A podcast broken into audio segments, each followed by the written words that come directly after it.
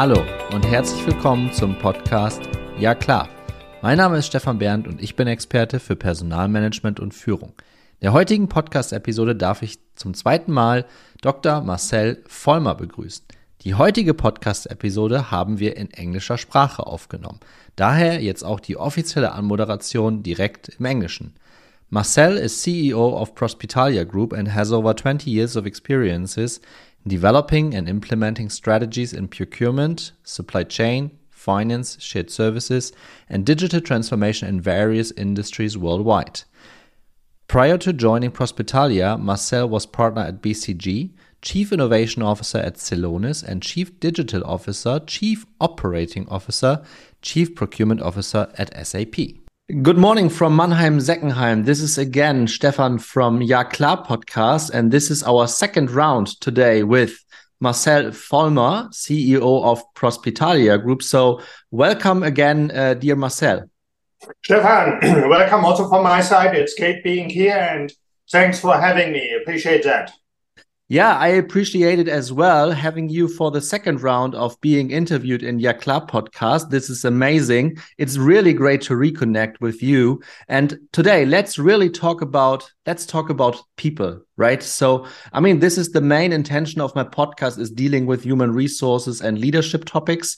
Um, so mainly our episodes are in German language. Today we do have some special in English language. But first of all, um, Marcell, um, where I'm having you today. You're working from home, right? Yes, today I'm working working from home here in Frankfurt. That's um, the city I, I live in. Okay, great. So working from home is, uh, of course, always a topic for for bigger companies, especially since a couple of years, as we are heading through some some pand pandemic issues, right? So a lot of companies have uh, have changed a bit their mindset about working from home, working from the office, maybe having a hybrid model. Um, let's start with this. What's what's your view on that? How should companies or how uh, how does your company manage um, this topic? I think working from home is now a topic which is basically um, applicable for all companies um, independent of the size. I work for very large ones like SAP, more than 100,000 people, um, for small, smaller ones, fast growing like uh, Celonis, um, and um, as well as BCG. Um, strategy consultancy. And I learned one thing basically, um, due to the pandemic and the way also how we have access now to the cloud, how we can leverage the technology um, we have.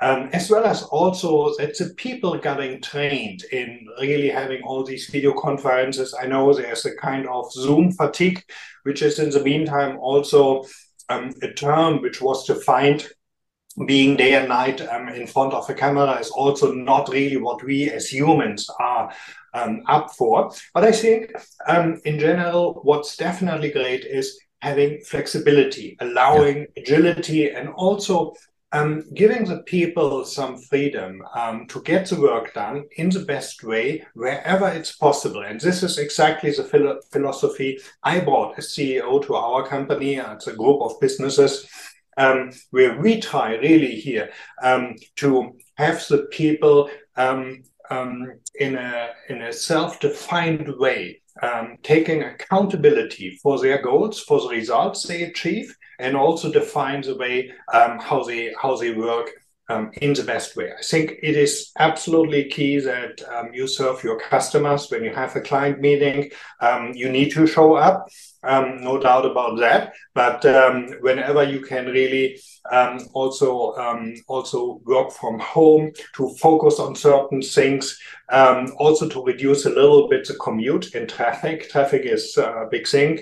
Doesn't matter if we talk about Frankfurt, Munich, uh, London, New York, Tokyo, wherever. Yeah. I think we all know that. We are also giving a little bit time the people back. And um, uh, overall, I would even say that we increase the productivity not at the cost of losing the personal relationship, um, which is key to have in an office. So, an office culture, lively office culture, is key. um, going together to a coffee machine, um, greeting the people, having a little bit small talk with the one or the other. I think people really enjoy that. I could also see this um, when I reconnected with lots of people during large conferences. I was moderating one of the largest, or probably the largest procurement conference in, in Berlin. Um, and um, by that, you really could see that people are hungry for the personal exchange, um, coming together, exchanging some thoughts, brainstorming, um, but also just having a little bit small talk. I think we are human beings, and by that, we should really do what's best for, for all of us by combining the best of two worlds. That's, that's how I see it personally, as well as what I can bring to the business um, I'm I'm leading um, for the other people, for the benefit of the other people. I, I think Marcell, this describes very well this hybrid approach, right? And what I really like is to involve people as much as you can, right? So this is not just top down decision from your end as a CEO. This sounds more that you listen listen to people carefully, that you may ask people also for their opinion. And I I think as well, this is what I observe in many companies at the moment. As long as you involve people. Um, with a survey, or you are asking at the coffee machine, or just giving a call for a couple of minutes as a check in or something. If people are empowered to design their whole workday, usually you can receive better results. Do you agree with that?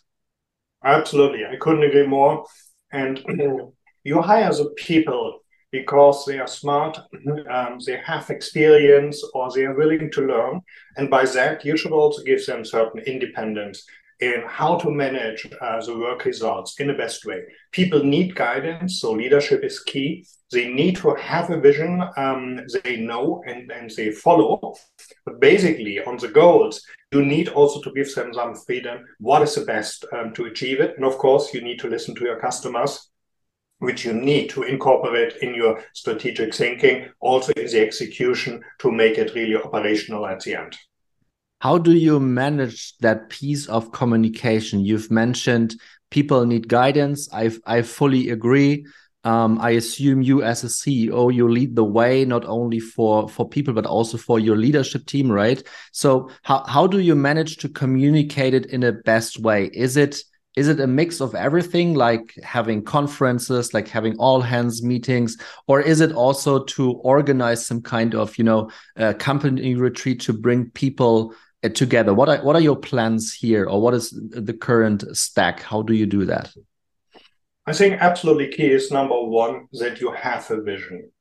And um, the vision needs to be communicated and also probably repeated uh, to the people that everyone in your business understands what are you up for? What is this business doing? In my case it's a group of businesses in the healthcare industry. And this is really um, what I learned is definitely key. Now, when you have different businesses and different um, um, different um, companies with a different culture, you bring together under one group. Um, I learned the same at SAP when we acquired companies, and my job was to integrate them. Um, so basically, you need to find the best way and also meet the culture, what the people have already established, that they understand um, the in the right way. Um, what is it really what you want to do? And the key to success in that is communicate, communicate, and communicate, mm-hmm. and use really the tools um, you have and you think they are best, um, but basically you think they are best, and you start with that. You might to adapt uh, because at the end it is what the people receive um, as a message, and this is what you need to check. I do it in a way that I start in all hands meetings um, to introduce myself. This is what I did beginning of the year when I got new into my job. That I said, "Hey, um, this is what what I as Marcell stands for. Um, this is what I want to achieve. I only can achieve um, this with you. Therefore, um, let's discuss together. Let's agree um, and find the right way how we can really move on um, based on what our customers expect from us. I think not everything um, can be discussed at length with everyone. This is simply not possible due to the number of people you have. Yeah. Um, yeah. Basically, what you can do, you can um, try to find the best way and the right words for the all hands meeting, probably the broader messages and some topic. Ideally, you bring up examples and then to your leadership team, regular meetings, um, also the personal exchange, sometimes probably going for a coffee, um, going for dinner in the evening, for lunch, whatever works best, having an offsite meeting from time to time. This really helps that the people understand um, and also have a chance um, to be a little bit more open, not only having a formal way in communicating, it's also the informal way, which helps you to be successful. And at the end, of course, um, we need also to deliver results. Um, you need to have also a certain reporting. You need to have um, clear numbers, uh, the KPIs on revenue, on EBITDA, um, on all the different different elements to ensure um, that you are also um, on the right track, um, achieving your goals. You have to find, and um, most of the goals are certainly also agreed um, with your team in detail, meaning by by numbers. There are some other quality goals which you can define, but basically can't measure um, in every every detail, which is okay. But overall, I think um, the clarity about um, what you do from the vision to the communication um, to the goals and the execution is key. And of course, the execution is what you measure um, at the end with the reports. What I what I said. So this is um, how I do it and what I learned in the different companies. Doesn't matter if it was at DHL, at SAP, at Celonis, at BCG, and now yeah. at um, at Prospitalia Group. Um, so that that's what what I learned and and what I do with my team. What I really like is is clarity because this is the ideal bridge i would say also to this podcast right? Where i say okay we have to align a, a little more better but not only between ceo and and hr but i think in the whole communication piece it has to be um, more more transparent. And it sounds that you take the res responsibility as a ceo clearly for communication purposes right so how can an HR team or an HR leader, or as I call it, people and workplace leader. So, people and workplace mainly just replace the expression of HR because I do put myself on a stage and say, I, I hate HR, but this is mainly because of the resources in human resources, right? So, this is my clear statement. But coming back to the question, um, what can people and workplace or what can HR do to support you as a CEO in communications? First of all, I fully agree that it is all about the people. So therefore, I don't like the term HR, human resources, so much.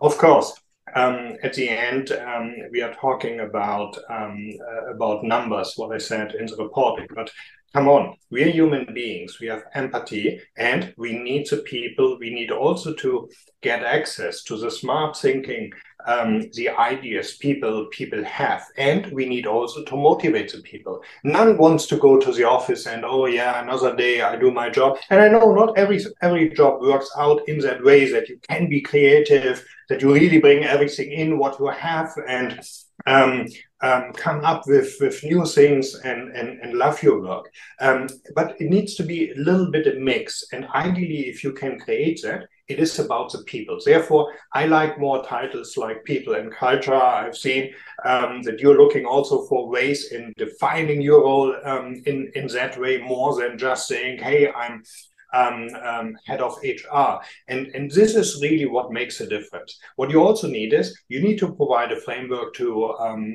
to um, your um, your team, managing the people and looking really at every aspect from hire to retire that they have also a chance uh, to think about what are the best ideas and ways in recruiting people. We all know the war for talent is on.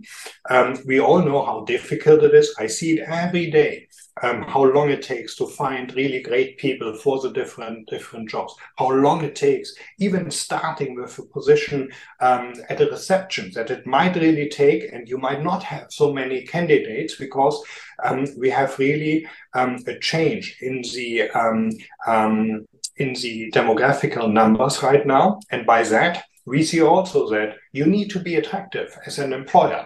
And this is the best what HR can provide you from the recruiting process, the hiring, but also then treating the people in a respectful way during the recruiting process, even if they are not the right candidates.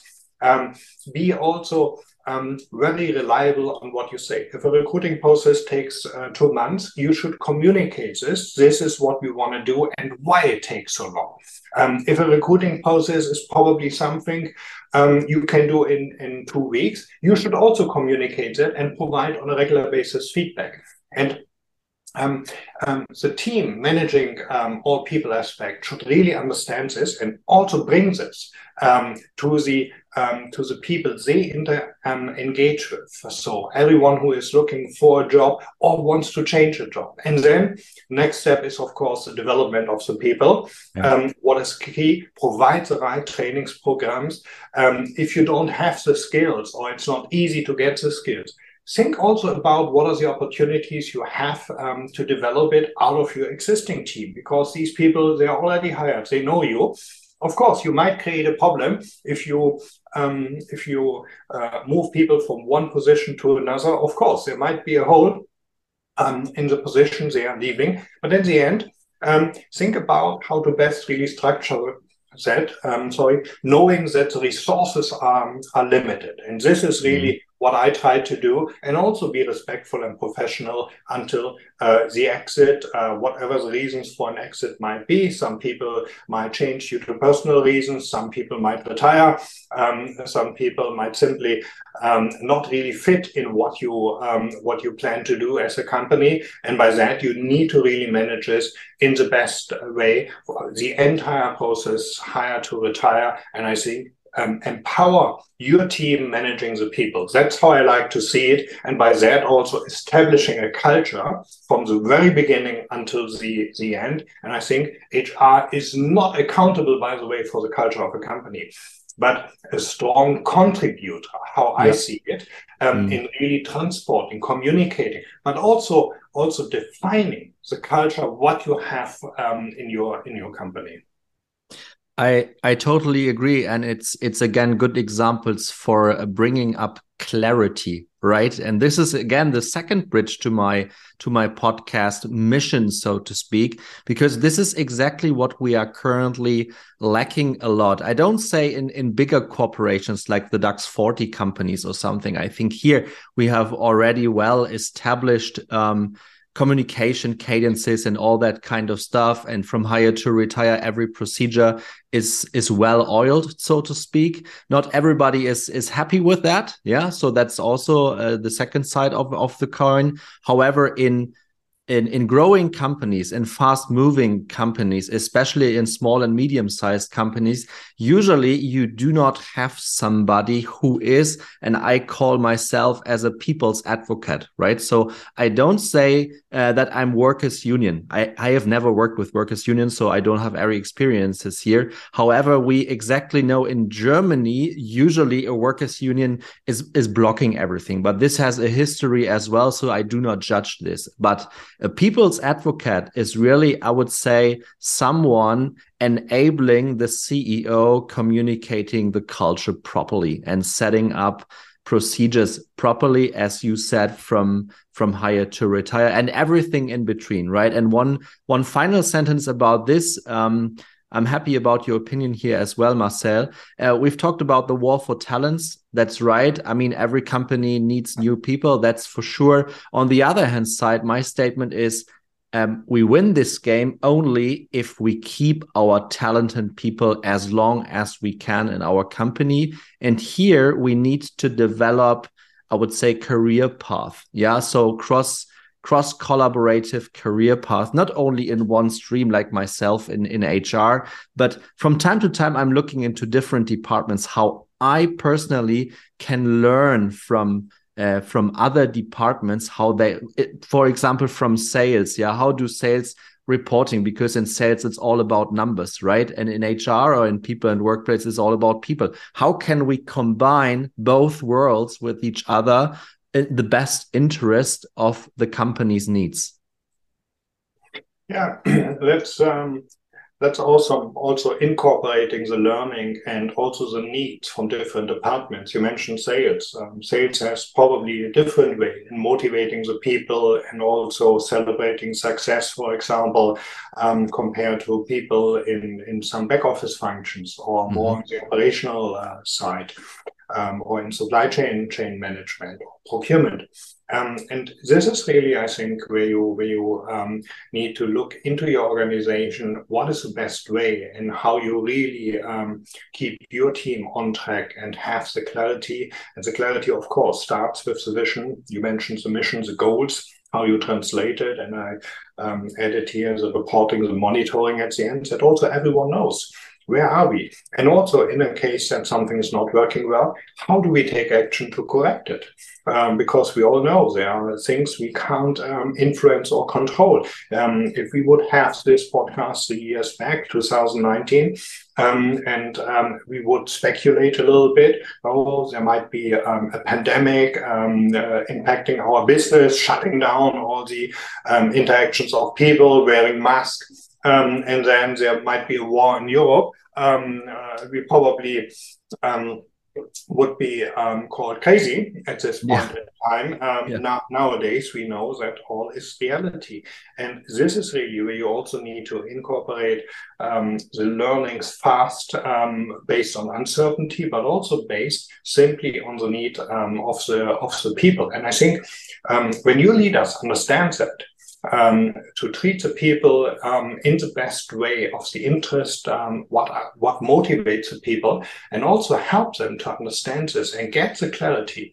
Um, you can be a successful leader of your business, and you um, might achieve the results. But at the end, of course, I mentioned that um, you need to listen to your customers. Whatever you do, the products you produce, the services you bring to the people, um, ensure that you really listen to your customers um, and that um, you communicate um, this also clearly to, you, to your team because at the end the customer is paying the bills and is also paying um, um, our our salaries. And this is really what what, what counts. Yep. And to sum it up in this podcast episode marcell i think in one sentence put people first, um, find a really good balance, and put customers' needs um, also in the core, and to balance out these two worlds. Um, and and to find a good communication cadence with your people, involving them. This is what you said as well, right? So the key to success is to communicate, communicate, communicate. Yeah. So um, that's great, and I would like to uh, to close this session for today here. And um, again, um, a, great thank you to you, Marcell, for this uh, reconnect um, about dealing with people's topics. So happy, happy having you here. Thank you, Marcell, and have a good day. You're welcome, Stefan. It was really great, and um, um, I enjoyed the conversation. Have a great day. Thank you. Bye. Bye Thank you now. so much. Have a great weekend. Bye for now. See you.